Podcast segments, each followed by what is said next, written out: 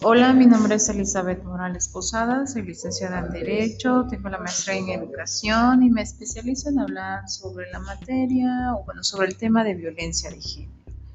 ¿Qué es la violencia de género? En México la violencia de género se considera que es hacia la mujer, dado que es el ser más vulnerable, también hacia los menores y violencia de género en hombre no aplica. Allí tendríamos que estar hablando sobre violencia doméstica.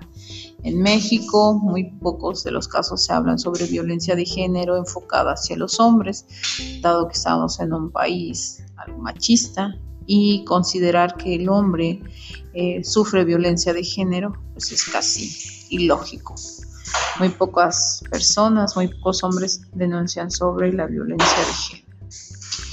Eh, para empezar a hablar tenemos que diferenciar qué es sexo, qué es género, qué es equidad de género, qué son estereotipos, cuáles son los roles de género,